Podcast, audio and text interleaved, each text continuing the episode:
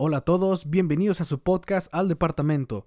En este nuevo episodio vamos a hablar sobre cómo se ha visto la nueva reforma en Infonavit, qué cambios hemos notado, qué se mantuvo, qué se quitó y todo lo relacionado a esta nueva reforma de los créditos de Infonavit. Vamos a, a empezar a hablar un poquito de cómo era anteriormente el sistema de puntaje y cómo es el actual.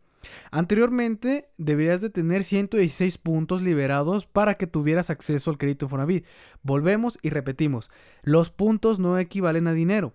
Simplemente equivalen a la liberación de un crédito conforme a diferentes condiciones que antes se tomaban en cuenta. Ahora, eh, ahora se toman mucho más en cuenta condiciones, pero anteriormente eran la edad, el buro de crédito y las aportaciones al trabajador. El salario también tenía que ver, el salario con el cual estaba registrado ante el IMSS ante el Instituto Mexicano del Seguro Social. Todos estos factores eran influyentes para determinar cuánto dinero te iban a prestar en Infonavit para que pudieras comprar una vivienda y si realmente alcanzabas para comprar una casa o un departamento en su caso. Bueno, eh, anteriormente el buro de crédito sí te lo tomaban en cuenta porque te prestaban hasta un 75% del crédito que tenías revelado y autorizado eh, esto debido a que hay gente que realmente abusa del sistema de créditos y no paga los créditos que saca, préstamos personales, tarjetas de crédito, un crédito de auto, etc. No te negaban el crédito, pero sí te prestaban una cantidad mucho menor de la cual eh, te decía en tu precalificación que podías solicitar. Eso era antes del 29 de mayo, ahora con esta nueva reforma te lo voy a resumir rápidamente. Tenemos un artículo en el blog www.codin.com diagonal blog en donde hablamos precisamente de las nuevas reglas de todos los cambios que hay, un comparativo que hicimos conforme a las reglas antiguas y las reglas nuevas y cómo puedes obtener este crédito y cómo lo puedes desbloquear más rápido. Pero bueno, vamos a hablar un poquito sobre, eh, resumidamente, sobre las nuevas reglas para tener crédito. Ahora con las nuevas reglas, la nueva reforma que entró en vigor el 21 de mayo toma en cuenta dos variables. La primera por parte del trabajador y la segunda por parte de la empresa. La empresa ahora es determinante para que te pueda liberar tu crédito Infonavit. Anteriormente eran 116 puntos, hoy necesitas mínimo 1080 para que te liberen el 80%, 1090 para que te liberen el 90% y 1100 o más para que te liberen el 100% del crédito que te presta Infonavit. Por parte del trabajador encontramos la edad, entre más grandes estés, vas a tener menos crédito porque supones un riesgo. El salario, entre más chico cotices, obviamente te van a prestar mucho menos porque no tendrías la capacidad de pago para pagar la vivienda. El ahorro la subcuenta de vivienda, entre más ahorro de la subcuenta tengas, pues bueno, va a suponer una carga menos al crédito porque esto se va a costear del el dinero que has estado acumulando conforme estés trabajando. Las cotizaciones continuas, que seas una persona que tenga eh, cotizaciones eh, seguidas y sin y el tipo de trabajador, si eres temporal o si eres permanente. Por parte de la empresa tenemos tres variables, que es la estabilidad laboral, si eres una persona que cambia de trabajo constantemente, este es un foco rojo porque vas a crear un historial de trabajo negativo. Las aportaciones patronales. Aquí la empresa tiene que ser puntual y cautelosa en hacer los pagos al Infonavit cada bimestre. Estos pagos se hacen cada dos meses y hay fechas específicas para que puedan pagar. Si no las pagan, el trabajador va a tener una desventaja enorme porque no le van a liberar el crédito Infonavit y va a tener que trabajar mucho más tiempo para ello. El contexto de la empresa. Aquí ya están tomando los rubros de lo que se dedica la empresa. No es lo mismo una persona que se dedica, por ejemplo, a la minería, otra que se dedica a oficinista, otra que se dedique a limpieza. El contexto de la empresa ahora es muy, muy importante. Y bueno, como sabrán, este nuevo programa tiene por nombre Infonavit T1000, en donde se necesita el puntaje que hemos descrito anteriormente.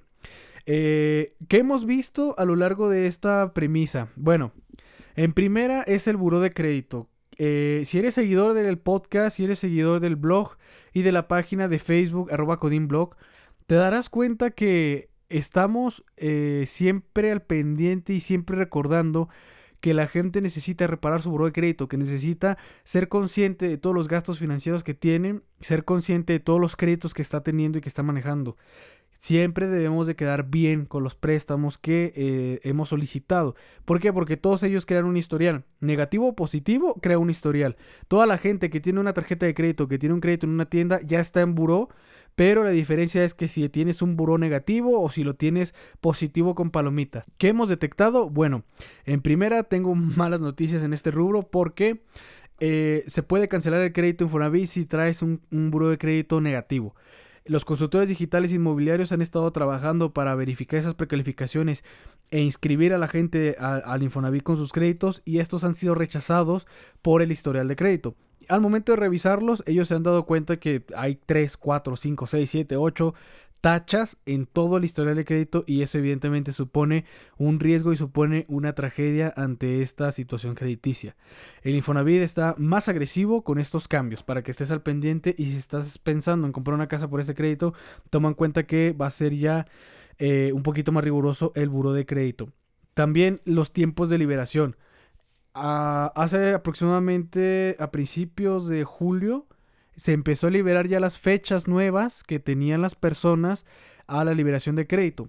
A partir del 21 de mayo, que se toma en cuenta la nueva reforma, se hacen todos los cambios y mucha gente que ya tenía crédito de medio millón, 600, 700 mil pesos, les baja o se los cancelan. ¿Por qué les bajó? Por todas las condiciones que te acabo de mencionar anteriormente. ¿O por qué se les canceló y tienen que volver a esperar un año, dos años o meses si, si tuvieron suerte para que se le liberara crédito por las mismas condiciones que te acabo de comentar. Eh, a principios de este, de este mes retomamos el tema. La gente empezó a tener ya a la que se le había cancelado unas fechas aproximadas de la liberación de los créditos. Y el resultado es espantoso. Y estamos notando lo máximo que un consultor eh, empezó a ver en esa precalificación fue que le liberaron hasta 2030. 2029, 2030, 2027, o sea, muchísimo tiempo. La reforma contempla que puedas utilizar el crédito en seis meses de trabajo, pero la realidad y ya haciendo las cosas este, prácticas, estamos viendo que los cálculos necesarios para que tú puedas tener el crédito liberado va de 2 a 4 años. Ya aumentó el número de años que necesitas para tener un crédito Infonavit, que pasa de 1, como anteriormente era, a 2 años y ahora pasa de 2 a 4 por todas las variables que ha estado cambiando el Infonavit. Todo esto ¿por qué? Porque también está tomando en cuenta un historial de trabajo tuyo de, tres, de la fecha a tres años atrás. ¿Qué quiere decir? Que si en estos tres años que estuviste trabajando o fuiste un trabajador que solo estuvo cambiando de empresa a empresa, que no tuvo ninguna estabilidad, ese es un foco rojo porque precisamente a la gente que estuvo haciendo estas prácticas fue a la que más afectada tiene la reforma en este eh, nuevo sistema de puntaje de Infonavit. ¿Qué más hemos estado notando? Eh, las empresas, las empresas están haciendo caso omiso a los pagos de las aportaciones y eso les está afectando a los nuevos trabajadores, a los trabajadores antiguos, porque les han cancelado el crédito Infonavit. De 1100 puntos que pueden tener para la liberación del 100%, pues les va a bajar a un 1080, a un 1090, que no va a ser el total. E inclusive si sigue estas malas prácticas, el crédito se va a congelar y va a desaparecer. Entonces, ¿qué te puedo recomendar o qué te puedo sugerir? Busca alternativas. Busca alternativas, ten un ahorro porque el ahorro también es fundamental para que puedas pagar las diferencias que existen entre una casa. Si no estás conforme con tu crédito, si no estás conforme con la cantidad que te prestan, no está de mal que tengas 50, 60, 70, 80 mil pesos ahorrados para que puedas cubrir las diferencias e inclusive algunos gastos notariales que a veces no se pueden cubrir con la totalidad del crédito. Esa sería una muy buena alternativa y una muy buena idea para que no dependas tanto de lo que te pueda prestar Infonavit.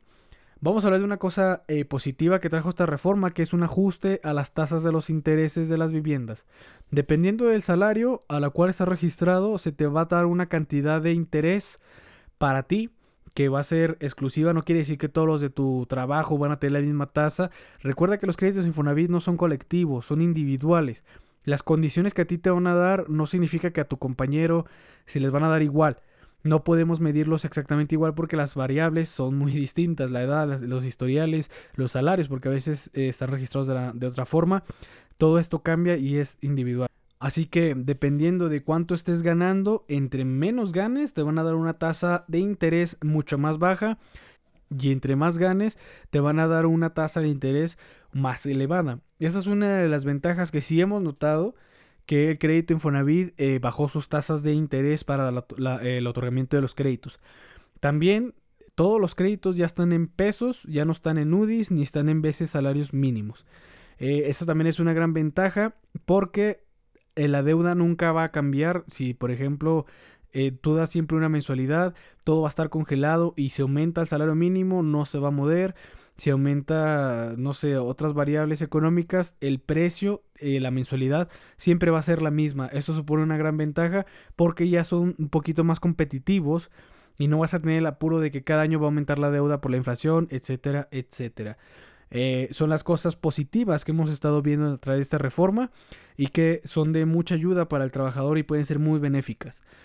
Eh, no es la mejor alternativa que existe, no es el crédito soñado o el crédito que va a hacer eh, que la mayoría de la gente pueda acceder a una vivienda porque la realidad de las cosas es otra. Yo te sugiero que busques alternativas, busques un crédito hipotecario, busques un crédito en el banco, te ofrecerá mejores condiciones, te ofrecerá planes de financiamiento mucho más atractivos, mm, en mucho menos tiempo e inclusive eh, tu récord de historial de crédito va a ser mucho más em, vistoso porque vas a tener un crédito hipotecario de un banco. Recuerda que existen muchísimos productos hipotecarios para comprar una casa en el banco. Y casi casi hay uno que está esperando para ti que es casi personalizado. De toda la gama de productos que hay debe haber uno que encaja contigo, con todos tus requisitos, todos tus fundamentos, toda tu capacidad de pago, tu historial crediticio, etcétera, etcétera.